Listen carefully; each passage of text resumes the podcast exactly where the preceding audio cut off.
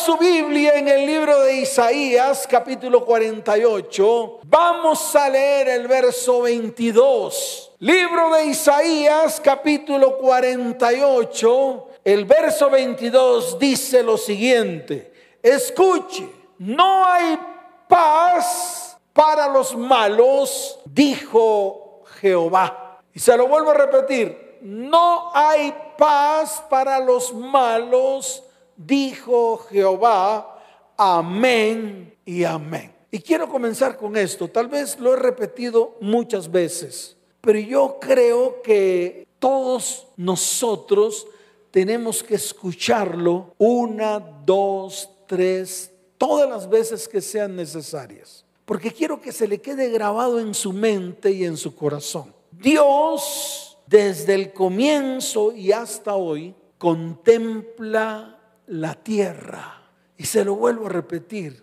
Desde el comienzo, en Génesis, y hasta hoy, Dios está contemplando la tierra. ¿Y a quién contempla? Pues al hombre. Contempla al hombre. Incluso en el libro de Génesis habla de que cuando Adán y Eva pecaron, Dios se estaba paseando por todo el huerto, contemplando su creación, pero también contemplando su más grande creación, el hombre, el ser humano. Y por allá escondido estaban Adán y Eva y de pronto los vio y les dijo, ustedes que hacen escondidos, esto lo hago como referencia para que usted entienda una vez más, porque lo tiene que entender, que Dios contempla la tierra. ¿Y a quién contempla? ¿A quién mira? Pues al hombre. Así de sencillo. Dice la palabra, los ojos de Jehová contemplan toda la tierra. Y lo puede mirar en el libro de Segunda de Crónicas, capítulo 16, verso 9. Vaya allá, mire la palabra. Yo quiero que usted hoy escudriñe la palabra y que usted se confronte con lo que está escrito en ella. Es la única manera de ser transformado. No hay otra. Mire, yo se lo vuelvo a repetir a usted. Los soplos no transforman a nadie. A nadie. Sus caídas aparatosas no lo van a transformar. Por eso, cuando usted lee la palabra, allí encuentra verdad y esa verdad lo hace libre. Esa verdad lo transforma. En el libro de Segunda de Crónicas capítulo 16, verso 9, mire lo que dice la palabra y léalo con lupa para que usted lo entienda. Con lupa, dice la palabra del Señor. Porque los ojos de Jehová contemplan toda la tierra para mostrar su poder a favor de los que tienen corazón perfecto para con Él. Entonces me quiero detener porque es importante que usted lo vea con lupa, que usted lo mire amplificado. ¿A quién entrega el favor Dios si no es aquellos que tienen un corazón perfecto para con Él?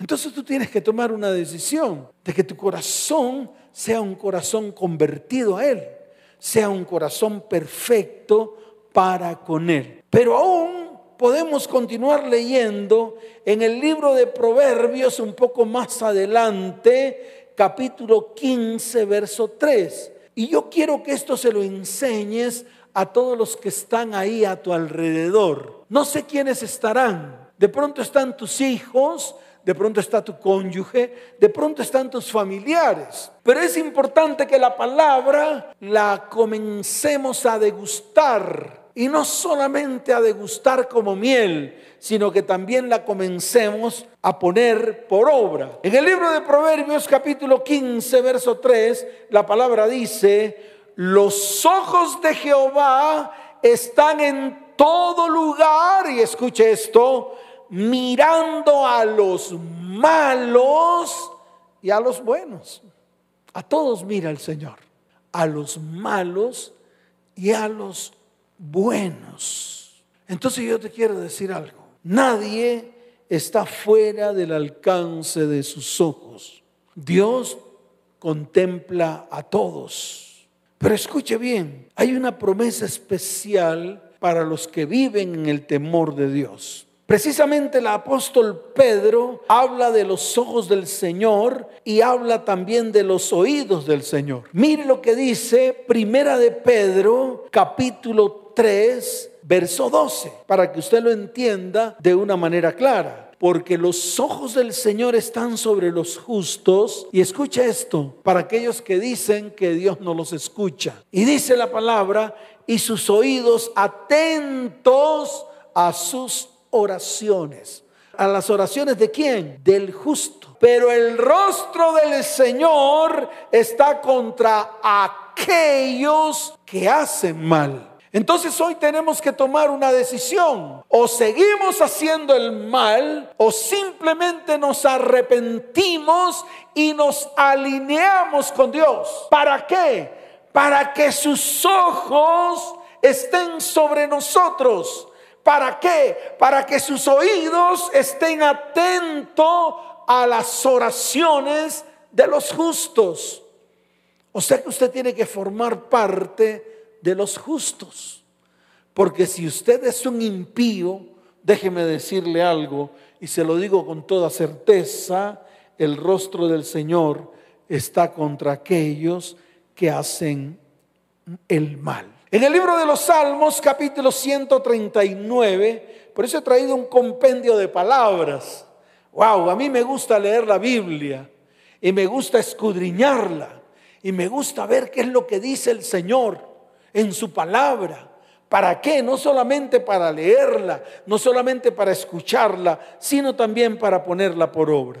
En el libro de los Salmos capítulo 139, desde el verso 7 hasta el verso 8 dice la palabra, ¿a dónde me iré de tu espíritu y a dónde huiré de tu presencia? Si subiera a los cielos, allí estás tú. Y si en el Seol hiciere mi estrado, he aquí, allí tú estás. Si tomare las alas del alba y habitar en el extremo del mar, aún allí me guiará tu mano y me asirá tu diestra. Qué tremenda palabra. ¿A dónde te quieres ir? ¿A qué lugar te quieres ir? Donde tú crees que Dios no te va a encontrar. A dónde vayas. ¿A dónde te irás? De delante de la presencia del Señor. Allí Dios siempre te va a encontrar.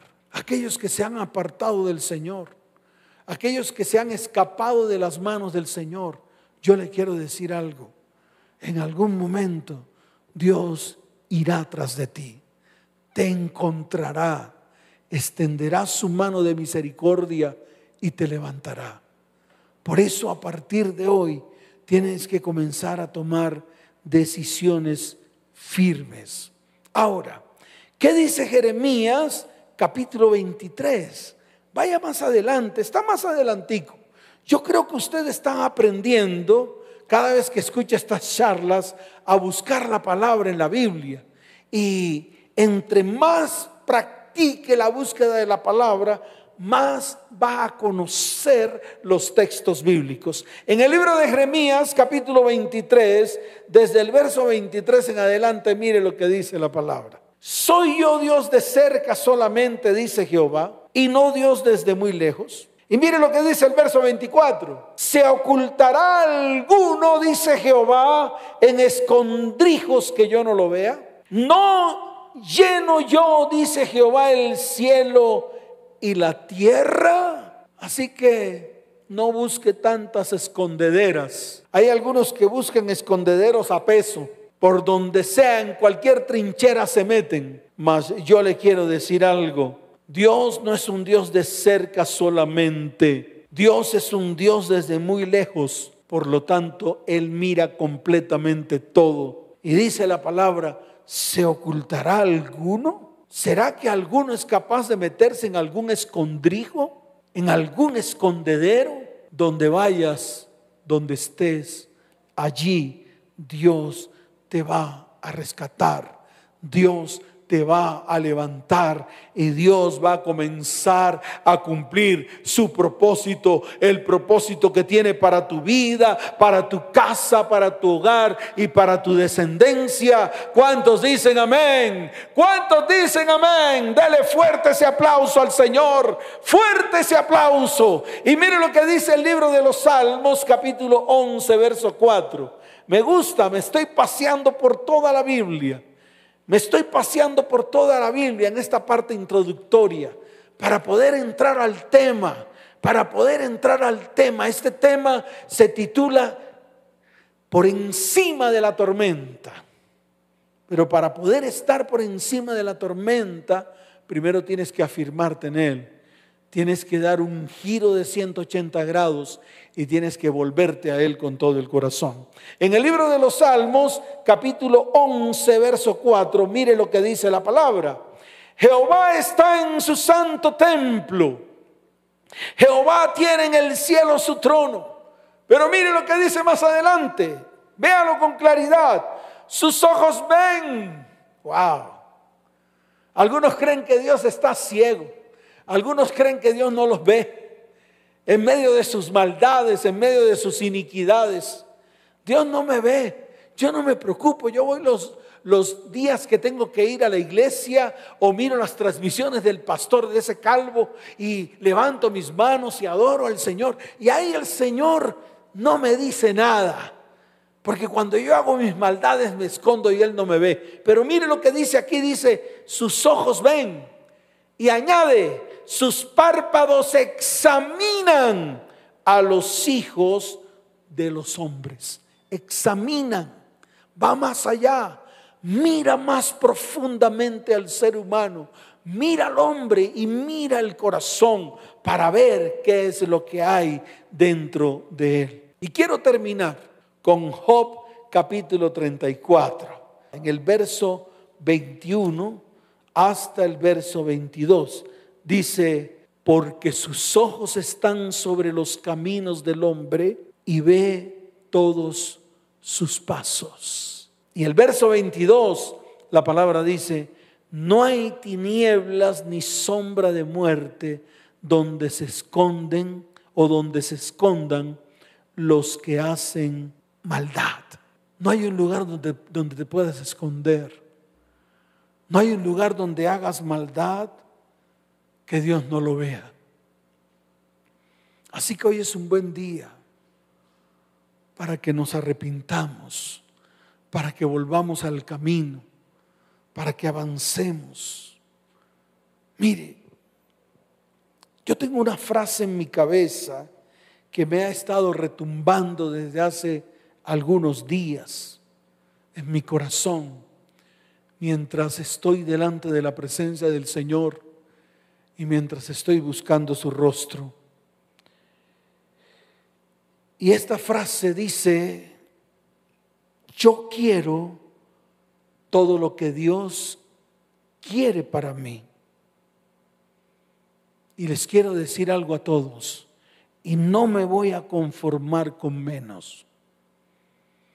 Y yo quiero que este sentir que hay en mi corazón, tú comiences a aplicarlo en tu vida que este sentir y esta frase que ha estado retumbando en medio de mí, tú comiences a aplicarla en tu vida. Escuche y se lo voy a volver a repetir. Yo quiero todo lo que Dios quiere para mí y no me voy a conformar con menos de lo que Dios quiere para mí. Ahora, Él dice en su palabra, porque yo sé los pensamientos que tengo acerca de vosotros, dice Jehová, pensamientos de paz y no de mal, para daros el fin que esperáis. Eso está en el libro de Jeremías, capítulo 29, verso 11. Entonces, yo quiero decirle algo. Si los pensamientos que Dios tiene acerca de mí son pensamientos de paz y no de mal, ¿por qué tengo que pensar yo en que algo malo me ha de suceder?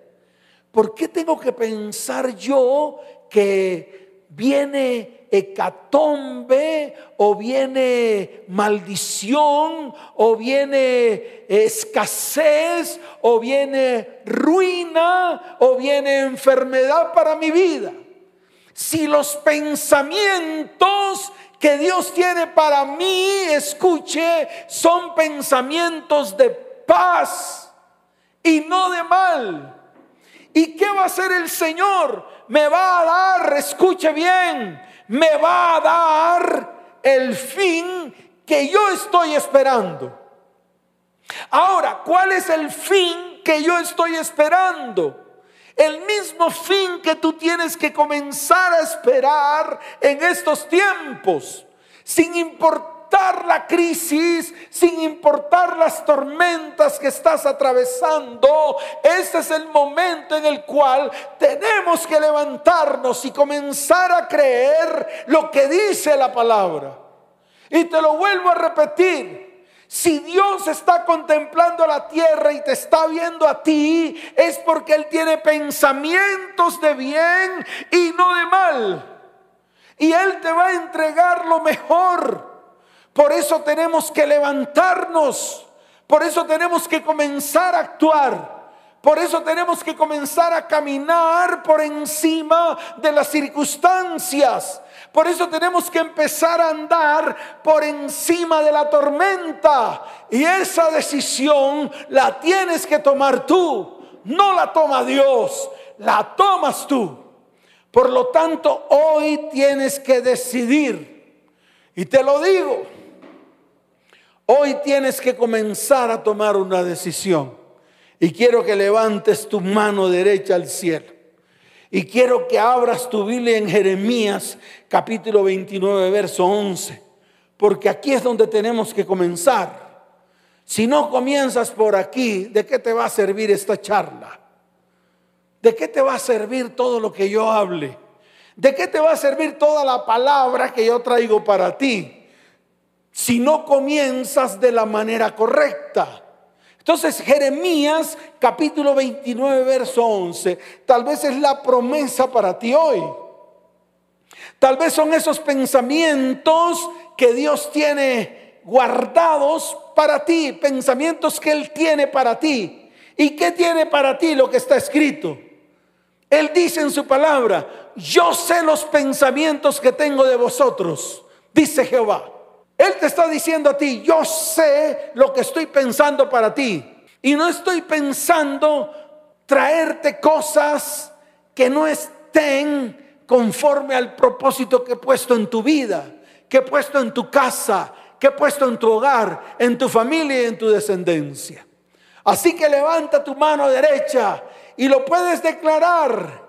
Declara lo que dice la palabra. Dile, Señor, dile, Señor yo hoy sé cuáles son los pensamientos que tienes acerca de mí. Yo conozco que los pensamientos que tienes para mí son pensamientos de paz y no de mal. Y me vas a dar el fin que yo espero. Y es el propósito, el gran propósito, dígalo fuerte, que tú tienes para mi vida, que tú tienes para mi casa, que tú tienes para mi hogar y que tú tienes para mi descendencia. ¿Cuántos dicen amén? Por lo tanto, escuche bien, podemos declarar lo siguiente, Dios tiene más para cada uno de nosotros. Por lo tanto, te lo digo a ti que estás ahí de pronto sentado en un sofá, de pronto esperando a que algo pase, de pronto diciendo, ¿qué habrá para mí si lo he perdido todo? ¿Qué habrá para mí? Ya no hay nada para mí, mas yo te digo, Dios tiene cosas aún mayores para ti. No te puedes resignar, no puedes quedarte ahí resignado a la topa tolondra. Permite que Dios en este tiempo te levante. Permite que Dios en este tiempo comience a actuar en medio de tu vida, tu casa, tu hogar, tu familia y tu descendencia. No te resignes a la enfermedad. No te resignes a la ruina, no te resignes a la pobreza, no te resignes al dolor, no te resignes a la tristeza, no te resignes a la destrucción de tu familia, no te resignes a la destrucción de tu descendencia.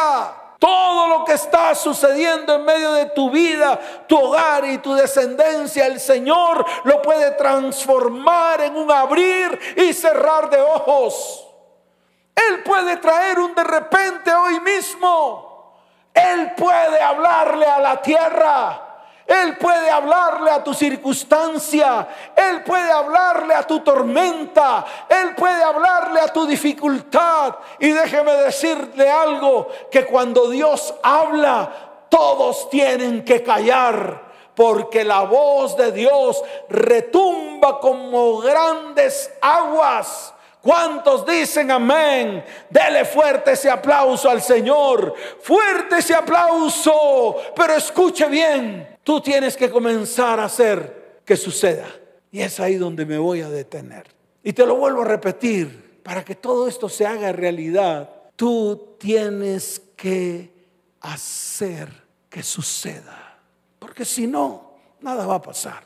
Si te quedas ahí aplastado, nada va a pasar. No va a venir una grúa a levantarte. No van a venir unas cuerdas invisibles a levantarte. No, de ninguna manera. Por eso te lo digo con toda la certeza. Tienes que levantarte, tienes que comenzar, tienes que hacer que algo suceda en medio de tu vida, tu hogar, tu familia y tu descendencia. Haz que algo se rompa. Levántate y batalla. Levántate y pelea. Si aún las promesas de Dios no han llegado a tu vida, Colócate en pie, batalla y pelea hasta que algo suceda. Así de sencillo. Por, este, por esto ese es un buen momento para levantar nuestra mano derecha al cielo y decirle, Señor, devuélveme lo que necesito para completar mi propósito y arranca todo lo que el enemigo quiere quitarme. No me voy a rendir, voy a morir peleando, voy a pelear por lo mío. Hoy voy a dar a luz a los planes que tú has preparado para mi vida, para mi casa, para mi hogar y para mi descendencia. ¿Cuántos dicen amén? Dele fuerte ese aplauso al Señor. Fuerte ese aplauso. Ahora, yo quiero hablar de ciertos personajes que están en la Biblia. Porque yo necesito que tú no solamente te llenes de fe, sino que también entiendas lo que dice la palabra. Pastor, perdí el empleo. Y ¿Acaso esa empresa donde estaba, ese era tu Dios? ¿Esa empresa era tu Dios? Yo te pregunto, de pronto la empresa donde tú trabajabas, que te dieron la noticia de que ya no ibas a trabajar más, ¿esa empresa es tu Dios? Esa empresa no es tu Dios, es una empresa más. Así que no te preocupes. ¿De qué te preocupas? Agárrate de la mano del Señor y comienza a hacer lo que Dios te ha mandado a hacer. Y vas a ver cómo Dios te va a volver a levantar. Y no solamente vas a ganar la chichigua que ganabas, ahora vas a ganar no solo el doble, sino el triple. Y eso le pasó a uno de nuestros discípulos hace poquito. Tenía bastante tiempo que no podía tener un trabajo fijo. Y se lo voy a contar, le voy a contar medio la historia. Vino aquí un día, se paró firme y me habló así como con voz de trueno. Tenía como barba así, parecía un mostrico. Y me dijo, pastor, me voy a poner firme. Y le digo, lo que estás diciendo, comienza a hacerlo. Y se puso firme. Comenzó a hacerlo. Comenzó a ejecutar los planes de Dios. Comenzó a meterse, escuche bien, en el propósito de Dios. Y en plena pandemia lo llamaron a trabajar. Y está ganando tres veces de lo que ganaba antes en la empresa donde estaba. ¿Sabe por qué?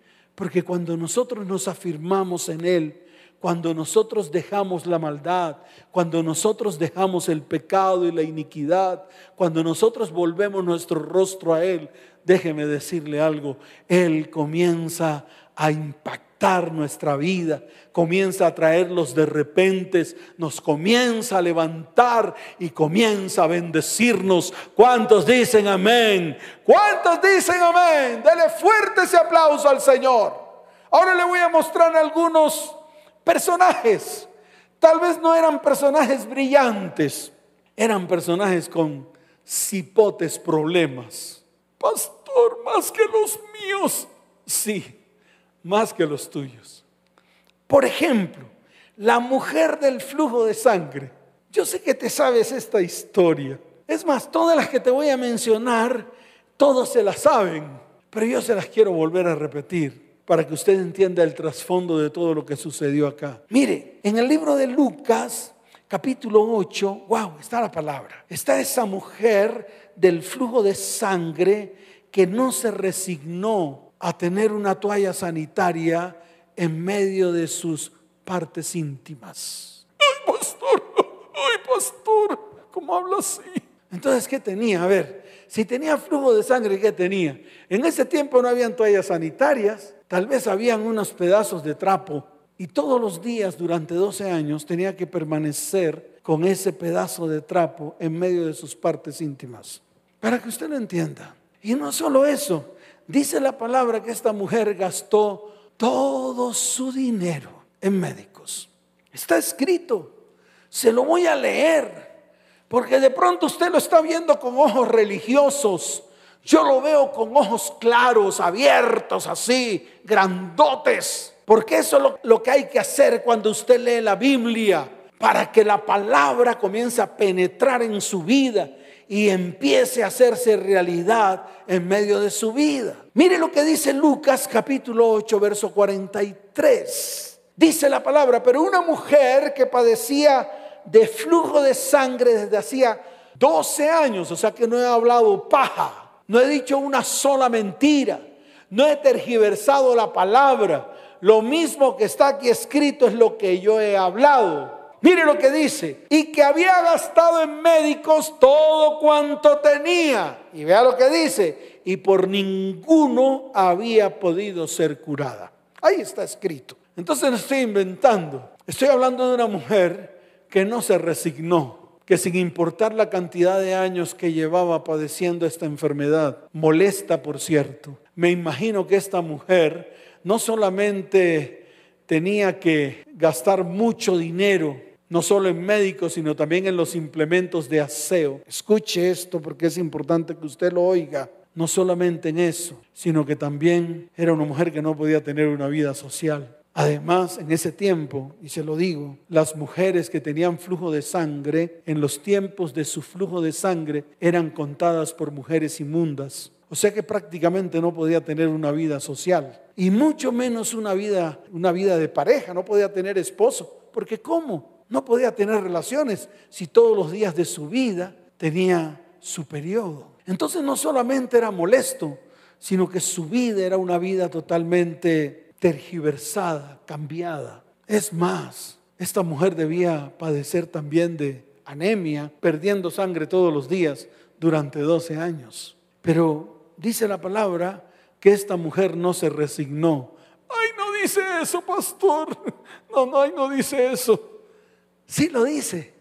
Te voy a explicar por qué. Porque un día vio al maestro por allá en medio de una multitud de gentes. Y ella estaba aquí y ella pensaba en su cabeza, decía, si yo me acercara a Él, estoy seguro que recibiría la sanidad que tanto he anhelado desde hace 12 años. Y dice la palabra que se abrió paso en medio de la multitud. Yo me imagino, esa mujer se arrastraba y cogía y se metía por las piernas de las personas y se arrastraba hasta que llegó a la presencia del Señor. Y dice la Biblia que tocó el borde de su manto y quedó sana. Déjeme decirle algo, esta mujer no se resignó. En el verso 48 la palabra dice, y él le dijo, hija, tu fe te ha salvado, ve en paz.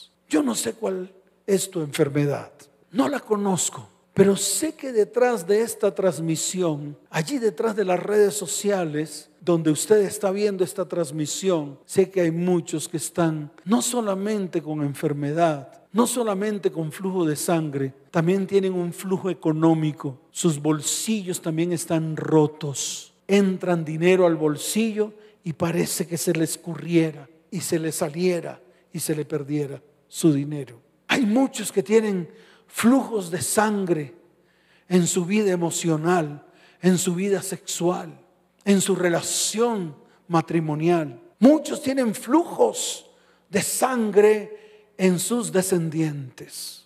Pero saben una cosa, y esto se lo digo a todos, no se resignen. Vamos a levantarnos, vamos a pelear, vamos a ganar todas las batallas. Y cuando ganemos todas las batallas, el Señor nos va a levantar con su gracia, con su amor, con su poder y nos va a restituir.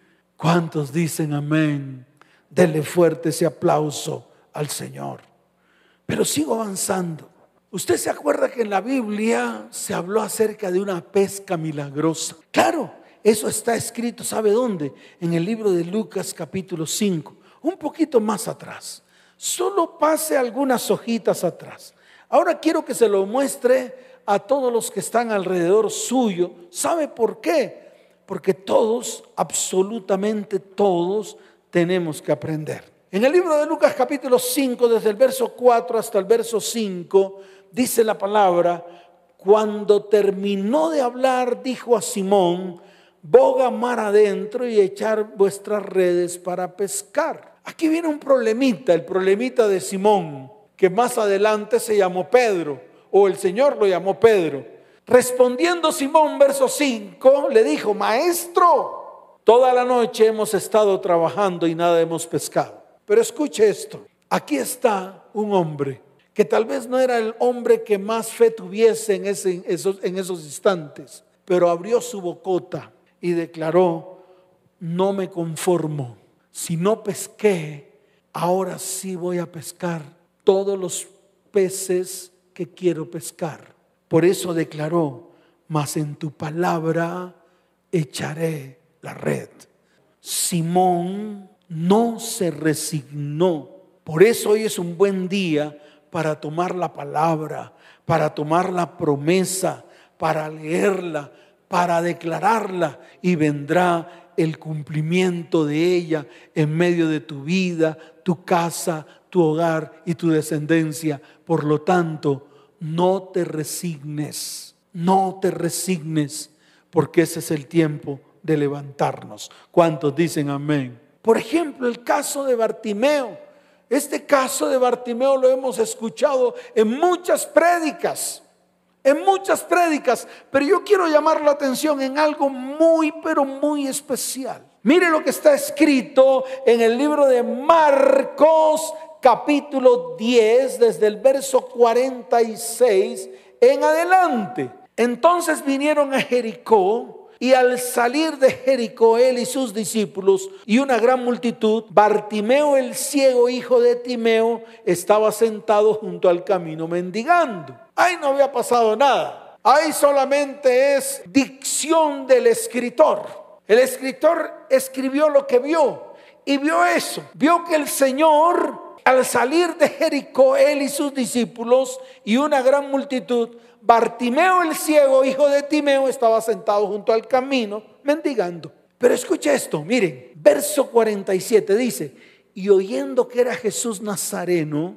comenzó a dar voces y a decir, Jesús, hijo de David, ten misericordia de mí. Ahí no había pasado nada. Tal vez cuántas veces usted ha gritado en medio de la noche, en medio de sus oraciones, Señor, ten misericordia de mí. Yo lo he hecho muchas veces. Y tal vez muchas veces la misma noche me ha callado la boca. Y la misma noche me dice, todos están durmiendo. Así que si vas a orar, tienes que hacerlo en voz baja. Esto mismo le pasó a Bartimeo. Todos los que estaban ahí alrededor el Señor le dijeron, cállate la boca. Lo reprendían para que se callase. Pero dice la palabra que él clamaba mucho más, Hijo de David, ten misericordia de mí. No se conformó con las personas que estaban alrededor del Señor. no se conformó, él necesitaba recobrar su vista. Él quería ver más allá. Él quería recobrar su vida. Él quería recobrar lo que tal vez no había vivido años atrás. Por eso clamó, por eso se levantó, por eso no se detuvo. Y dice la palabra que Jesús se, se detuvo y lo mandó a llamar. Escuche, y lo mandó a llamar. Y dice la palabra que Bartimeo recobró la vista. Está escrito. Mire lo que dice el verso 49 de Marcos capítulo 10, verso 49. Dice, entonces Jesús deteniéndose mandó a llamarle y llamaron al ciego y diciéndole, ten confianza, levántate, te llama. Él entonces arrojando su capa se levantó y vino a Jesús. Respondiendo Jesús le dijo, ¿qué quieres que te haga? Y el ciego le dijo, maestro, que recobre la vista. Y mire el milagro. Y Jesús le dijo, vete, tu fe te ha salvado. Y enseguida recobró la vista y seguía a Jesús en el camino. Yo no sé cuántos ciegos hay detrás de la transmisión que necesitan recobrar la vista, que necesitan ver, que necesitan mirar todo lo que Dios ha preparado para ellos. Necesitan ver más allá de lo que tal vez no han visto porque están ciegos, porque no quieren ver los propósitos de Dios porque no quieren levantarse para ver los propósitos que Dios tiene para sus vidas, para sus hogares y para sus familias. Y quiero terminar con esto, que me ha asombrado mucho más, la mujer cananea. En el libro de Mateo capítulo 15, desde el verso 21 en adelante, libro de Mateo capítulo 15, desde el verso 21 en adelante. Escuche esto esta mujer, a pesar de la negativa de Jesús, no se resignó. Le voy a leer para que usted lo entienda y quiero terminar con esto. Mateo capítulo 15, desde el verso 21 en adelante dice la palabra. Saliendo Jesús de allí, se fue a la región de Tiro y de Sidón.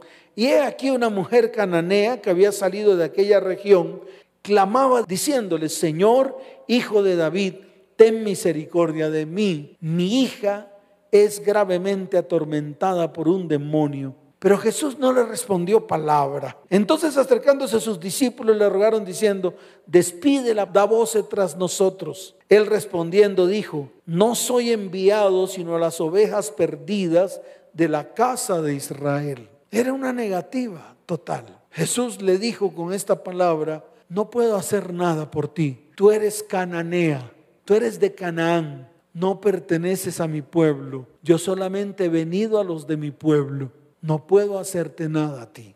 Qué barbaridad. La puerta se cerró, no había nada que hacer. La hija de esta mujer cananea, lo único que le esperaba era la muerte, el tormento continuo de los demonios. Así de fácil para que usted lo entienda. Pero escuche bien, mire lo que sucedió. Aquí es donde todo cambia. Aquí es donde todo se transforma.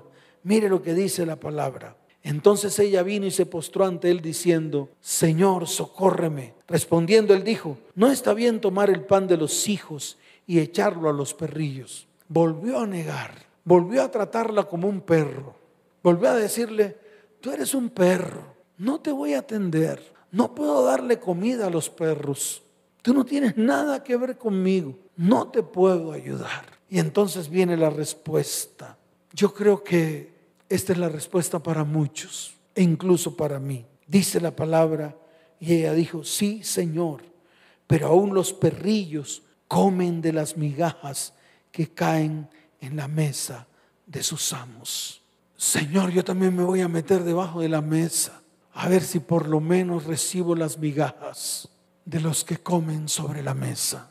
Así como esta mujer dijo, Así también hoy levanto mi voz para clamar delante del Señor, para que venga un milagro y un de repente también sobre mi vida y también sobre muchos de los que están esperando un de repente y un milagro en este día. Y mire la respuesta de Jesús con la cual se cumplió el propósito en esta mujer, lo que tanto anhelaba, lo que tanto esperaba. Mire lo que dice la palabra. Entonces respondiendo Jesús dijo, verso 28, quiero que lo subraye en su Biblia, porque esto es lo que te está diciendo a ti y me está diciendo a mí. Oh mujer, grande es tu fe, hágase contigo como quieres. Y dice la palabra, y su hija fue sanada desde aquella hora.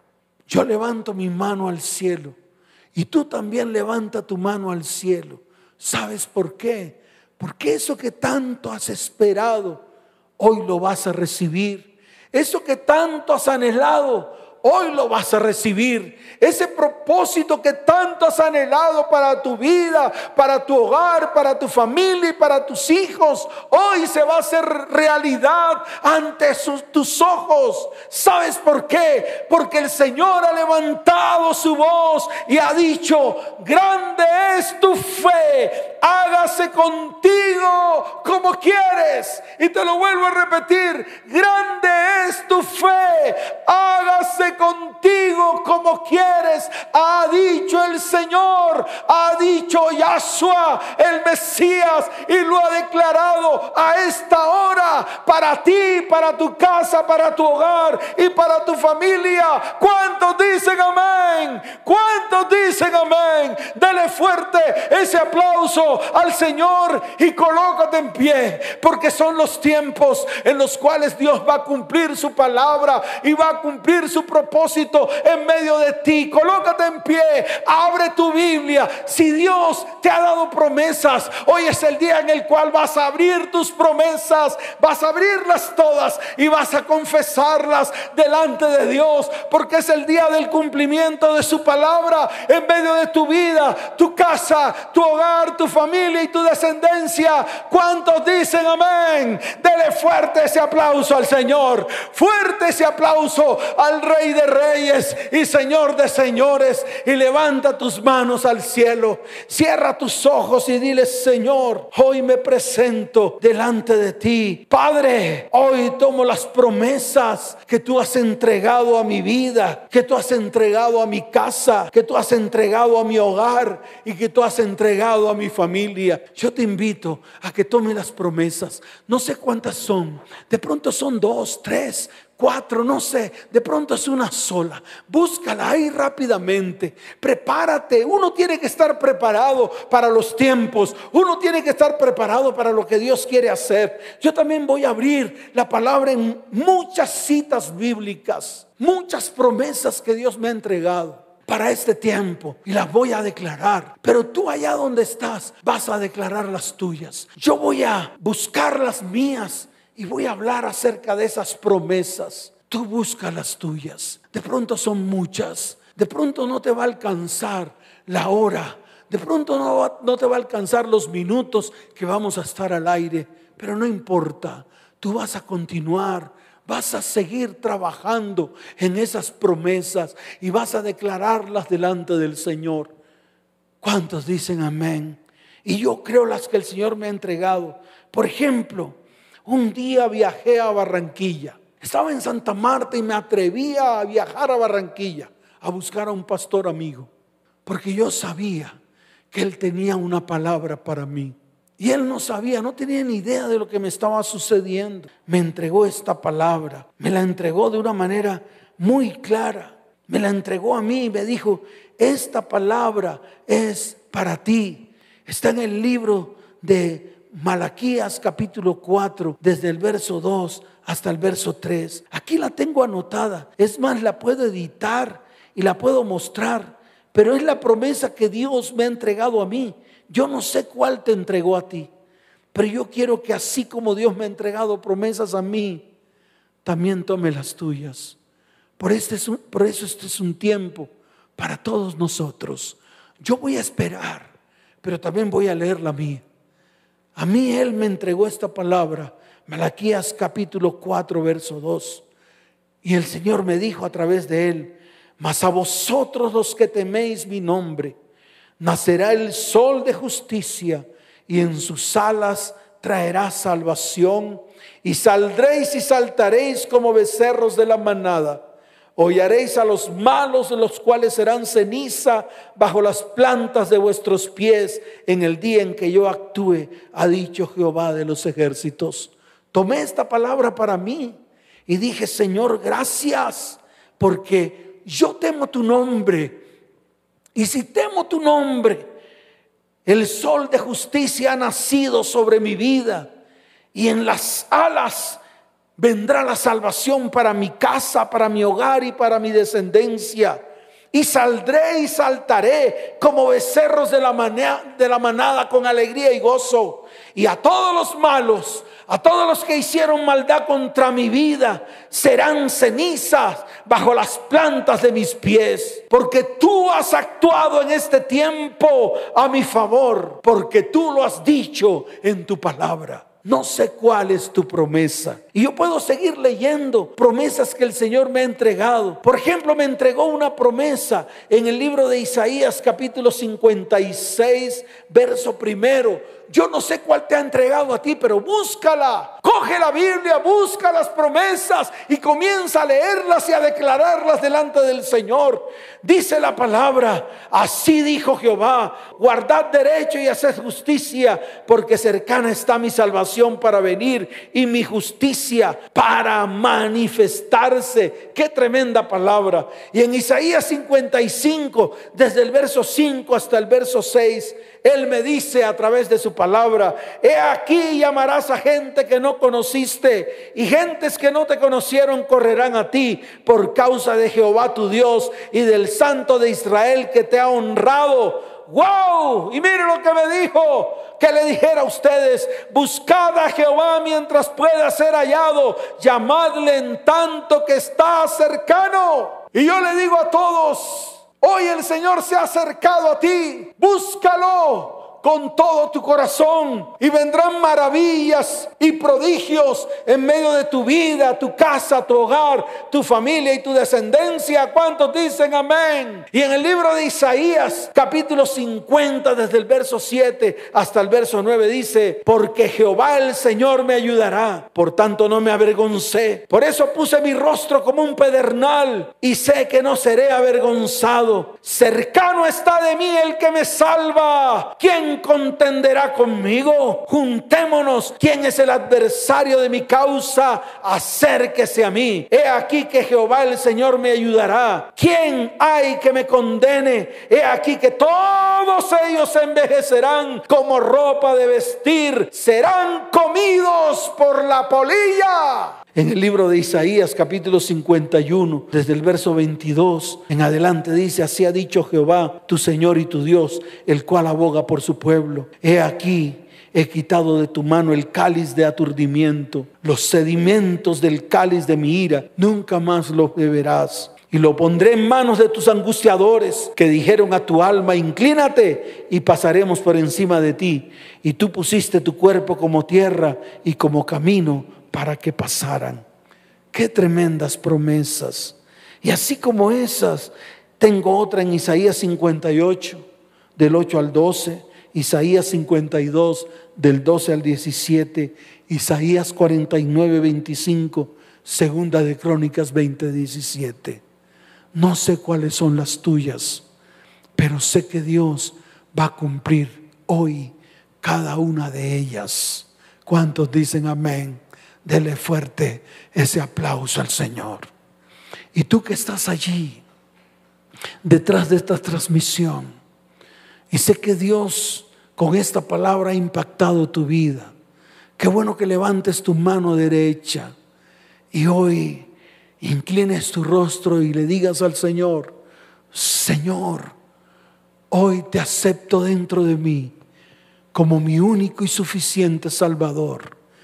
Escribe mi nombre en el libro de la vida y no lo borres jamás. Levanta tu mano y dile, Señor, quiero conocerte más. Quiero acercarme más y más a ti para que tú me muestres el camino que debo seguir. En el nombre de Yahshua el Mesías. Amén y amén. Y todas las familias de la tierra que están reunidas, levanten sus manos porque los voy a bendecir. Levanten sus manos al cielo. Padre, sé que has entregado promesas a todas las familias que están allí detrás de esta transmisión. Yo te pido, Señor, que este sea el tiempo del cumplimiento de tu palabra en medio de cada vida, en medio de cada hogar y en medio de cada descendencia. Padre, que la bendición tuya esté sobre sus vidas. Hoy coloco tu santo nombre en medio de las familias de la tierra. Y tú dices en tu palabra que nos bendecirás. Señor, te doy la gloria y te doy la honra en el nombre de Yahshua el Mesías. Amén y amén. Vayan en paz. Que el Señor les bendiga. Les amo con todo mi corazón. Nos vemos. Chao, chao.